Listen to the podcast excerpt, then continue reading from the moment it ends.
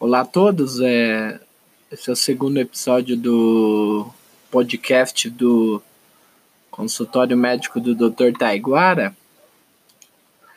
É, antes de mais nada, eu não poderia deixar de expressar a minha satisfação de ver a minha ex-cidade no Fantástico no domingo e a minha cidade atual no Jornal do Meio-Dia, hoje, dia 5 de maio de 2020.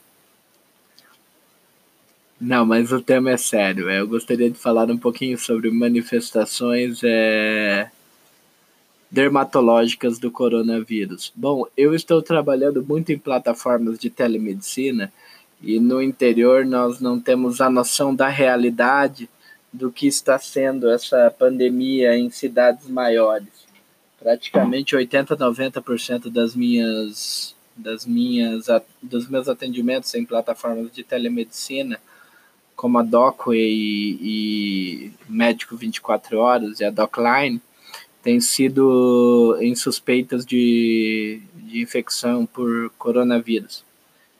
E como é um vírus novo, cada dia alguém publica algo, alguém descobre algo novo. O que me chamou bastante atenção, e eu estou vendo muito nas plataformas, obviamente que as plataformas você não consegue dar um segmento ao paciente, o exame físico é muito prejudicado, mas eu não sei se é uma mera coincidência, se isso já é uma doença de alta de alta prevalência em cidades maiores ou, ou se são sintomas já do coronavírus, eu estou vendo muita les, muitas lesões em pele na plataforma. É demais, demais, demais. E eu comecei a correr um pouco atrás para a gente ver, né?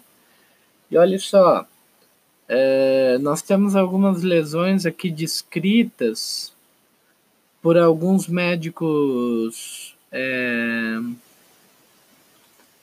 dermatologistas que acabaram indo para a linha de frente e começaram a perceber algumas lesões. E dentre elas, vou dizer algumas. É, vou dizer algumas. Por exemplo, o que eu tenho visto muito são lesões urticariformes, é, urticárias. E tá difícil a gente fazer o diagnóstico se isso é baseado numa infecção por corona ou se são lesões urticariformes por, por, por uso de medicamentos, mas aqui elas estão, segundo relatos, elas são registradas em 19% dos casos principalmente no tronco, espalhadas pelo, por, pelo corpo. Geralmente produzem uma coceira intensa, como uma reação alérgica mesmo. Foram observados em pacientes mais graves e aparecem com mais frequência ao mesmo tempo do que os outros sintomas relacionados ao COVID. Então, é, geralmente aparecem juntos, junto com os outros sintomas, mas é, confunde muito para realizar o diagnóstico, né? Para vocês terem uma ideia do tamanho do, da confusão que nós temos pela frente, do, do tamanho da pandemia aí que nós muitas vezes aqui no interior não damos muito, não temos noção da, da realidade e às vezes menosprezamos um pouco, mas o que eu atendo de paciente do Rio de Janeiro, de Recife, de São Paulo, com suspeita de coronavírus é uma infinidade, uma infinidade. Bom, é, outro tipo de lesões além das urticariformes são as maculopapulares.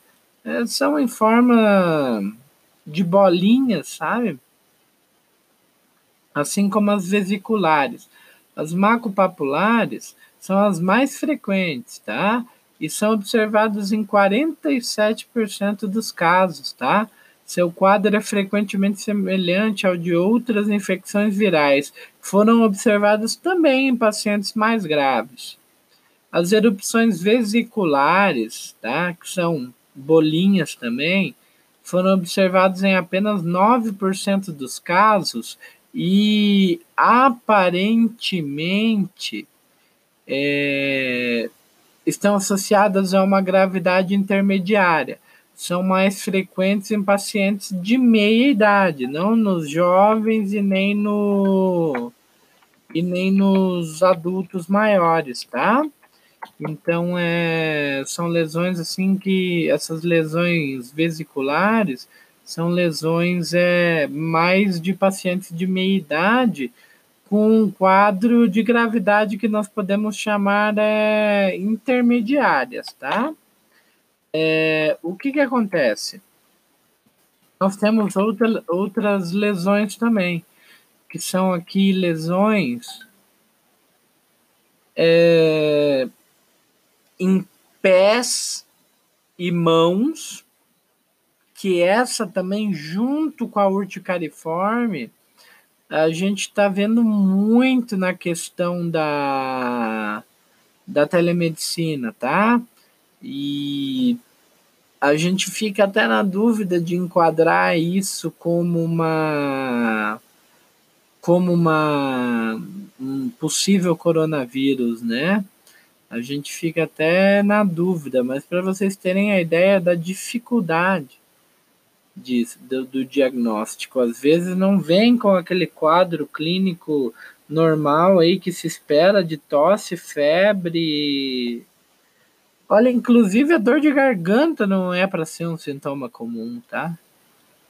É, o que parece é que depois que a, a, anosmia e ageusia, que é a perda do paladar e do olfato, começaram a, a, a, serem divulgados, aumentaram muitos casos também, né? Assim, de pessoas que se deram conta disso. Mas voltando, eu só queria explicar a diferença aqui. Pápulas são menores a 5 milímetros, tá? E vesículas são é, maiores de 5 milímetros, tá bom? Essa é a diferença entre as bolinhas que eu falei. Também estamos tendo lesões tipo livedo radiculares, tá? Que são lesões é, vasculares, são marcas na pele parecidas com uma rede, tá? É, aparecem em pacientes de mais idade mais grave. Nesse grupo foi uma, registrada uma mortalidade de 10% e foi encontrado em 6% dos casos. Mas o que mais me chama atenção é uma lesão que já tem até nome, que se chama dedos do Covid, tá? É... O dedo, os dedos do Covid são lesões que costumam ser na parte distal, ou seja, lá na ponta do pé, lá na ponta dos dedos, eritematosas, vermelhas, como se fossem vasculites, problemas é, vasculares, sabe? E é muito, está sendo muito característico nos pacientes com o COVID positivo. Só que tem aqui os dedos do COVID, eles aparentemente estão ligados em pessoas mais jovens ou seja, em casos mais leves e duram vários dias, tá? É, obviamente que essas erupções cutâneas elas não estão incluídas na lista de sintomas pelo Ministério de Saúde, da Saúde. Mas eu gostaria apenas de deixar esse, esse, esse, esse podcast gravado para vocês terem uma ideia de como é difícil fazer o diagnóstico, ainda mais quando você está numa pandemia. É, quantos casos não estão passando? Quem bate o martelo que na nossa cidade não há casos? É, não há casos sintomáticos, não há casos graves, mas quem bate o martelo que não há casos em Bom Jardim da Serra? Então é complicado, está cada vez mais complexo, estamos cada vez aprendendo mais e a, a, a, a virose tem se comportado de uma maneira diferente não diferente de outro país, de outro país, de outros países, mas vem apresentando formas não esperadas por uma virose somente aí de vias respiratórias, sabe, pneumonia, esse tipo de coisa. Vem apresentando inclusive com manchas na pele. E aí, vamos fazer esse diagnóstico quando? Vamos testar todo mundo? Vamos enquadrar todo mundo? Como, o que vamos fazer? Então, assim, eu acho que a questão é muito mais séria do que algumas pessoas querem dizer. E nós temos que, nós como médicos, temos que servir com, com, com como exemplo e a, a, orientar a população disso, que, que, que não está tão fácil, é, não é tão fácil, é, tem muito a questão de questão, questão de fake news, de é, coisas vergonhosas, de questão de tratamentos já encontrados, de vacinas já feitas, de olha, nós recém agora estamos aprendendo as manifestações clínicas da doença. Então eu te pergunto, quantas urticárias não foram mandada pra, mandadas para casa como reação farmacológica? Tomei um remédio e me deu uma reação. Eu hoje atendi pacientes com supostas reações dermatológicas, eh, eh, farmacológicas, que eu não cravei o diagnóstico. Olha, tome o antialérgico e se não melhorar, tem que fazer teste Covid. Então nós estamos numa situação que nós estamos aprendendo. É, é óbvio que os mal usar dinheiro público ninguém deve apoiar mas o momento eu acho que é muito mais estressante, muito mais difícil do que parece. E para nós médicos, até para para médicos como eu que não estão na linha de frente, que optei não, né? Mas tive uma saída com a telemedicina, é, a dificuldade em se fazer o diagnóstico é imensa, imensa. Aquele tipo de paciente que, que, que é o dito pela mídia, o dificuldade respiratória, falta de ar, não tem o ar, sede de ar.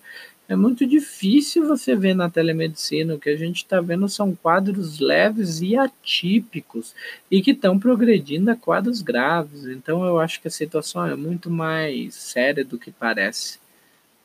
Bom, era isso que eu tinha para dizer hoje. Meu nome é Taiguara Durks, eu sou médico pós-graduado em Medicina de Família e Comunidade e Homeopatia e falo direto de Bom Jardim da Serra, Santa Catarina. Um abraço.